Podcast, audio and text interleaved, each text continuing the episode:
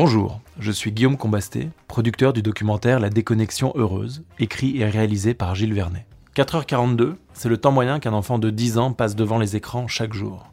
C'est beaucoup trop. Mais c'est aussi le titre de ce podcast, une collection d'entretiens réalisés par Gilles Vernet avec des experts engagés dans la lutte contre l'addiction aux écrans qui touche nos enfants et nous-mêmes. Il et elle nous livrent un décryptage de ce qu'il convient de nommer la guerre de l'attention et esquissent des solutions positives pour adopter un usage maîtrisé des écrans. Si vous aimez ce podcast, n'hésitez pas à le partager autour de vous, à le noter ou à laisser un commentaire en attendant de regarder le documentaire. 4h42, le podcast. Dans cet épisode, Gilles Vernet reçoit Ilios Kotsou, docteur en psychologie et maître de conférences à l'Université libre de Bruxelles. Spécialiste de l'intelligence émotionnelle, il a cofondé l'association Émergence, qui œuvre pour une société plus solidaire et consciente.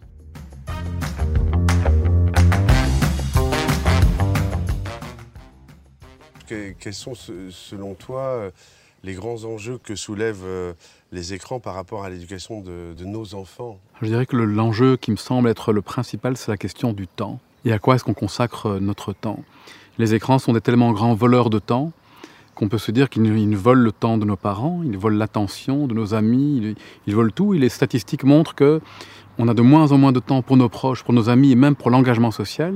Et tout ce temps, on le passe dans les écrans. Il y a une formule très simple hein, qui nous dit tout ce que tu nourris grandit. Et la question, c'est qu'est-ce qu'on veut nourrir et qu'est-ce qu'on veut voir grandir euh, chez nos enfants et dans nos sociétés? Donc il y a cet enjeu, j'ai l'impression, majeur de, Enfin, je rebondis là pour le coup par ce que tu dis. Les gens ne sont pas nécessairement euh, aussi conscients que tu l'es, mais en plus, même quand on en est conscient, euh, les choix nous sont un peu volés parfois par les écrans. Tu vois, il y a ce sentiment que on est un peu des jouets. Oui, donc on peut dire qu'il y a aussi un enjeu de, de liberté, de liberté personnelle, mais de liberté collective. Donc, est-ce que nos décisions nous appartiennent ou est-ce qu'elles sont à notre insu dictées par euh, la consommation, par les algorithmes et ainsi de suite? Et donc comment fait-on pour euh, retrouver une forme de souveraineté personnelle dans un monde qui se délite pour retrouver une forme de collectif auquel on peut tous participer? A cet enjeu euh, essentiel, je crois. Alors, avec ton association Émergence, en même temps qu'il y a la méditation avec vous, il y a, il y a aussi un, souci de l'autre, quoi, du soin. Hmm. et, et, donc, Émergence. émergence, oui, parce qu'il y a, y a, vraiment une qualité d'attention à l'autre. Enfin, vous êtes concrètement dans une forme d'action. Quel est le secret pour être euh, euh, attentif aux autres dans un monde où l'individualisme, c'est bien connu, mais il est décuplé par les écrans, quoi, cet individualisme qu'on vit tous. Et vous, vous, vous, avez une espèce de philosophie. Où, est-ce qu'elle s'inscrit euh, Comment vous faites? Je crois que justement parce que l'individualisme est on voit les dégâts qu'il provoque euh, et on voit que les écrans aggravent ce problème-là. Le fait de se rendre compte qu'on est interdépendante, interdépendant, au fond, que la personne en face de moi, ça pourrait être moi. Que, le, réfugié, la réfugiée, ça pourrait être euh, quelqu'un de ma famille de sang et ainsi de suite. Et donc, cette idée de prendre soin d'un autre, elle ne vient pas d'un impératif euh, moralisateur, mais plutôt d'une compréhension. Si l'autre, ça peut être moi, la réfugiée ou le réfugié, c'est juste une couleur de papier. Le, hasard de, la vie qui le fait, c'est pas un, impératif moralisateur. Tu dois prendre soin des gens parce que. Et c'est plutôt, voilà, si le monde devient ma famille, je prends soin de ma famille. Évidemment, sans être angélique, parce que au fond, dans une famille, il y a des personnes à qui on s'entend moins bien, il y a des difficultés, il y a des conflits. Donc tout ça existe, mais c'est différent. Je prends soin parce que on partage euh, la même maison. C'est une maison en verre, et quand on vit dans des maisons en verre, jeter des cailloux sur le voisin, c'est une mauvaise idée pour tout le monde. Belle image, je ne connaissais pas. Celle-ci, elle est frappante. Cette association euh, autour de la méditation. Pourquoi Peut-être que c'est un des meilleurs moyens ou un bon moyen aujourd'hui pour contrebalancer ces effets des écrans? Qu'est-ce que va apporter cette respiration euh? Méditer, c'est un travail de l'attention. Et là où les écrans nous volent notre attention, bien souvent notre insu, on va réapprendre euh, à habiter notre présence. Et au niveau relationnel, on pourrait dire que le plus beau cadeau qu'on puisse faire à quelqu'une ou à quelqu'un, c'est celui de notre présence. C'est être vraiment là. Au fond, si je ne suis pas là, c'est comme une maison vide euh, qui, va accueillir dans la maison. Il n'y a personne sur la chaise, personne n'est là. Maître Eckhart disait Dieu nous rend souvent visite. Malheureusement, il y a rarement quelqu'un à la maison. Et méditer, c'est l'art de, de, revenir à la maison. revenir à la maison, puis aussi se rendre compte que bientôt les algorithmes euh, nous connaîtront mieux que nous-mêmes, et c'est déjà le cas. On sait aujourd'hui, d'après des recherches, que l'algorithme sait quelles sont nos préférences politiques, nos préférences de consommation, et donc si je n'apprends pas à me connaître, eh je suis à la merci de, ceux qui me connaîtront mieux que moi. Et donc il y a un enjeu fondamental de liberté, une vraie liberté, pas seulement une liberté intérieure, mais aussi une liberté de, de mes choix. Et donc, et mes choix individuels sont reliés aux choix collectifs comment ensemble nous décidons du, voilà, de notre destinée commune. Vaste sujet et difficile, euh, en l'occurrence, euh, une reprise en main de la responsabilité collective aujourd'hui. Dans mon histoire de vie, je peux dire que les livres m'ont sauvé. Donc, grandi dans une secte, j'ai perdu mes parents assez jeunes, et c'est vraiment les, livres, le monde imaginaire des livres qui m'a sauvé. Et quand ma fille est arrivée, j'avais quand même ce sentiment très profond que la lecture, les livres sont la porte d'un monde imaginaire qui est une ressource incroyable pour nous. Et donc j'avais vraiment envie de lui transmettre euh, ce qui, moi, m'avait été utile. Et avec ma compagne, on a, on a vraiment porté attention à ça. On s'est dit comment est-ce qu'on peut faire en sorte de nourrir ce potentiel qui est chez tous les enfants? Et je me rendais compte à quel point un écran, même un dessin animé, ça va déjà imprimer quelque chose. On décide du personnage, on décide du visage qu'il a. Il n'y a pas cette possibilité de s'imaginer soi-même dans un monde où on peut vivre euh, énormément d'aventures qu'on ne peut peut-être pas vivre euh, parfois dans cette vie réelle. Et donc voilà, il y a cette euh, intention-là qui était là au début.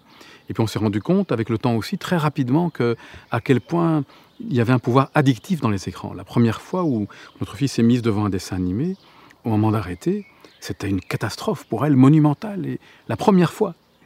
Et donc ça nous a servi de message d'alerte directement. Elle est comme tous les autres enfants, nous sommes comme tous les autres parents. Mais ce que nous pouvions faire, c'est se dire, euh, selon les mots de Montaigne, comment est-ce qu'on fait pour euh, construire des têtes bien faites, plutôt que d'avoir des têtes bien pleines de tout ce que voilà, les écrans veulent bien nous offrir. Ça me touche beaucoup ce que tu dis. Euh, pour info, c'est le début du film. Euh, alors là, ça fera vachement écho, c'est superbe. Parce que dans mon école, dans mon histoire personnelle, alors j'ai dit dans mon école, mhm. j'ai raconté qu'on m'avait donné un livre euh, la place du livre dans ma famille était, et dans mon histoire personnelle est colossale. Et c'est ce qui fait que j'attache une telle importance pour les enfants. C'est-à-dire que cet amour du livre, cet amour, de, et tu le décris super bien, l'amour de, de, ce monde qui t'appartient qu'à toi, qui est là, qui est là, qui est pas dans la tête. Super. Euh, c'est en dehors du, de ça, mais quand j'étais jeune, je me souviens, là où j'ai grandi, dans les, dans les gorges du Verdon, il y avait une voisine de Madame Marcola, elle avait une bibliothèque incroyable, et quand je pouvais, j'allais me réfugier là, et j'allais dans les, je partais dans les livres. Euh, alors, plus prosaïque ou plus euh, scientifique, qu'est-ce que tu peux nous dire de, sur les impacts psychologiques notables euh, des écrans, mais plus précisément peut-être des réseaux. Il y a aujourd'hui énormément d'études qui documentent l'effet des écrans, des réseaux sociaux. Alors, c'est pas toujours facile de dénouer une étude, puisque on sait de certaines études que les enfants qui passent beaucoup de temps devant les écrans ont beaucoup plus de problèmes comportementaux. Mais peut-être que c'est dû aussi à une dysfonction dans l'environnement qui fait ces problèmes-là et ces enfants-là, incidemment, passent aussi beaucoup plus de temps dans les écrans. Donc, c'est pas toujours facile d'avoir la causalité. Et en même temps, on sait aujourd'hui que le temps passé dans les écrans est prédicteur de difficultés cognitives. On sait que la consommation de réseaux sociaux est liée à des risques accrus de dépression et d'anxiété. On sait que plus je passe de temps devant les réseaux, plus je suis exposé à une vie exposé, imaginé en fait. Les gens ne montrent que ce qu'ils ont envie de montrer, et j'ai l'impression que les autres ont beaucoup moins d'émotions difficiles que moi, beaucoup moins de difficultés, je me compare, et je suis beaucoup plus rapidement en difficulté, surtout à l'adolescence. Et particulièrement à l'adolescence, à un moment où on est très très sensible émotionnellement, on est sensible au regard des autres, à la place que l'on a, et là tout à coup on est exposé à un tas d'images qui ne sont pas réelles, et tout à coup on se sent nul à côté des autres. C'est dangereux. C'est un problème d'estime de soi, enfin. oui. Ça. Et euh, donc ça, c'est les points principaux sur l'aspect psychologique. Je suis tout à fait d'accord. Oui. Hein. Et puis on pourrait dire, ce qu'on peut aussi dire, c'est qui est assez dramatique, c'est quand on interroge les parents sur la place des écrans, plus de la moitié des parents disent le moment d'écran est un moment de plaisir, un moment important de plaisir. Et un tiers des parents vont dire que le moment d'écran de leur enfant est un moment important de temps pour eux. Et donc dans ce temps qui est déjà tellement peu disponible, on ne se rend pas compte à quel point c'est un temps volé en fait. Et c'est tellement bien raconté que le temps volé devient presque un temps important, un temps précieux. Comment est-ce qu'on fait pour se réapproprier ce temps-là, ce temps ensemble? Ah, c'est tout le sujet. Cette idée-là est vraiment euh, clé pour le coup. Croire que c'est un, plaisir et, et les parents se sentent coupables, hein, très souvent. hein. S'ils enlèvent ça, en plus comme il y a une réaction très forte des enfants ah, euh, que face à l'élection, ils ont l'impression de Mm. faire du mal à leur enfant, alors qu'ils leur font du bien. Je sais pas ça si tu veux le développer, mais c'est vraiment euh, une idée... euh, euh, On pourrait dire ça. Un des enjeux est celui de l'addiction. Et un parent peut se sentir coupable de vouloir euh, modérer l'utilisation des écrans, parce que j'ai l'impression de- d'embêter mon enfant, de lui faire du mal, mais c'est comme si mon enfant prend une drogue, c'est exactement la même chose. Évidemment qu'il ne sera pas content de devoir arrêter, mais on sait qu'il se fait encore plus de mal en continuant à consommer. Il y a vraiment le même mécanisme au niveau des écrans. Euh, quid des impacts sur le langage de, cette espèce d'invasion euh, d'images. Il y a plein d'enfants aujourd'hui qui sont dans une incapacité de verbaliser. D'ailleurs, on sait que les personnes qui n'ont pas les mots pour exprimer leurs sentiments sont plus à risque de difficultés relationnelles et même plus à risque de mortalité. Une étude montre que tu meurs plus vite lorsque tu n'as pas les mots pour exprimer ton ressenti. Tu as un, vocabulaire plus pauvre, mais aussi une manière plus euh, instrumentale de t'adresser aux autres. C'est-à-dire que plutôt que de dire à quelqu'un « je suis très content de te retrouver », tu vas lui raconter la route que tu as faite pour arriver. Pour moi, c'est un enjeu euh, crucial dans, en ZEP, là où je suis, mais les, euh, les inégalités sociales me semblent euh, être euh, décuplées. Elles ont toujours été là. Je sais que c'est un thème qui t'est cher, on en a beaucoup parlé.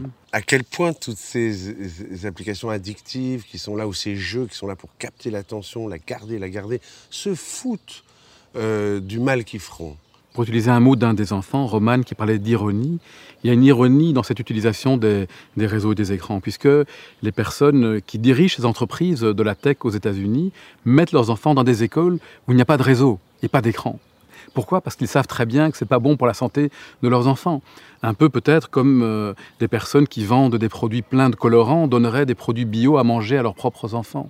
Et donc il y a bien sûr un effet démultiplicateur en termes d'injustice sociale, puisque euh, moins on est favorisé socialement, moins on sait comment fonctionnent euh, ces réseaux, ces écrans et ainsi de suite, moins on a d'éducation aux médias et donc on va subir, on va uniquement payer le prix négatif. Et donc on ne pourra pas utiliser ces outils pour nous faire du bien, les utiliser à notre bénéfice, mais par contre on va payer le prix lourd de tous les effets délétères qu'ont ces, qu'ont ces appareils, ces écrans, ces réseaux et ainsi de suite.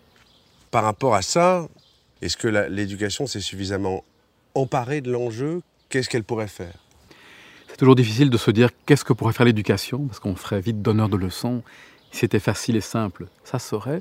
Et en même temps, j'ai l'impression qu'on ne prend pas vraiment l'enjeu et l'importance de l'enjeu. C'est-à-dire qu'en même temps, on veut digitaliser l'éducation, mais on va se retrouver à- avec tous des enfants qui écrivent euh, sur des iPads et ainsi de suite, et ils ne sauront même plus écrire. Et d'un autre côté, c'est tellement important d'avoir une vraie éducation aux médias.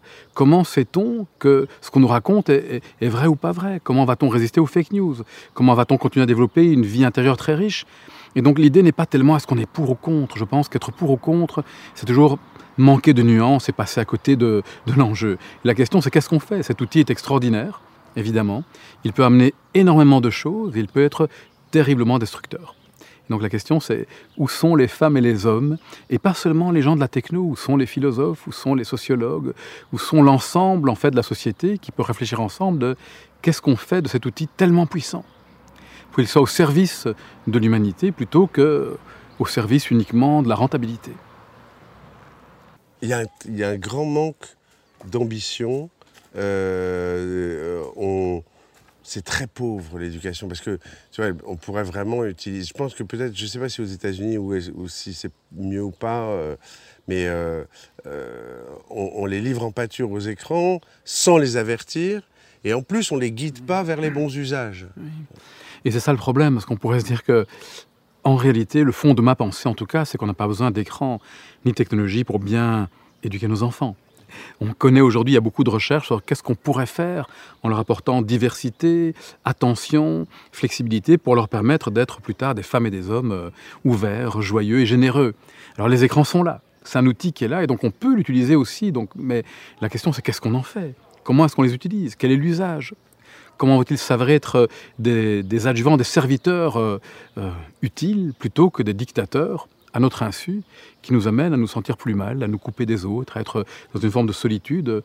De nouveau, l'ironie, dans un monde ultra connecté où nous sentons chacun seul derrière notre écran. Cet épisode touche à sa fin. Merci pour votre écoute. Si vous voulez en savoir plus sur le tournage de la déconnexion heureuse, retrouvez-nous sur Instagram, Facebook ou YouTube.